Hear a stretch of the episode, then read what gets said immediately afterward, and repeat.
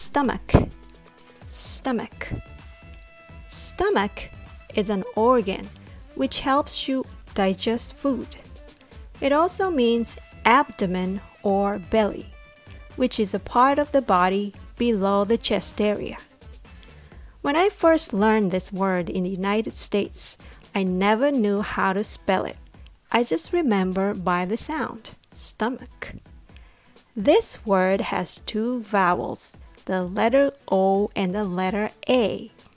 You might be tempted to pronounce it stomach, but be aware the spell does not help you to pronounce it correctly. Let's learn how to say it. The first syllable is pronounced stum with the U sound like stuff, stuck, or study.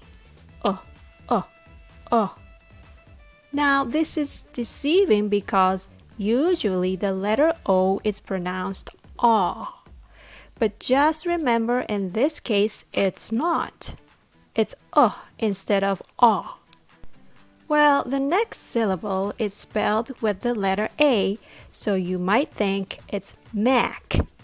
I'm sorry, it's not. It's muck with a very weak sound. Almost only the letter M and letter K sound. Muck, muck, muck. When you say stum, you need to push out a little more air from your belly or the stomach area. Stomach, stomach, stomach. Don't overdo it though, so your stomach hurts. Thanks for listening.